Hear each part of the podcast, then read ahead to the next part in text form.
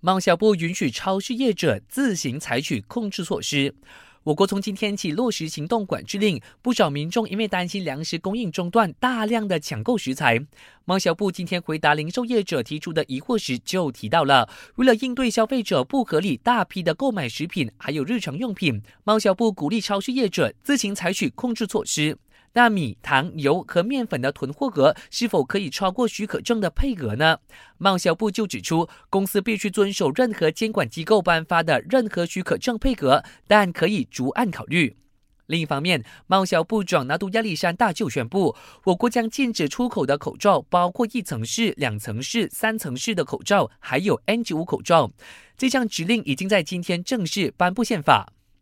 行动管制令生效期间，禁止到医院探病。尽管国家安全理事会发布行动管制令下的必要服务列表，包括医院、诊所、政府还有私人药房等等都如常运作，不过这段时间是禁止探病的，除非病患情况危急。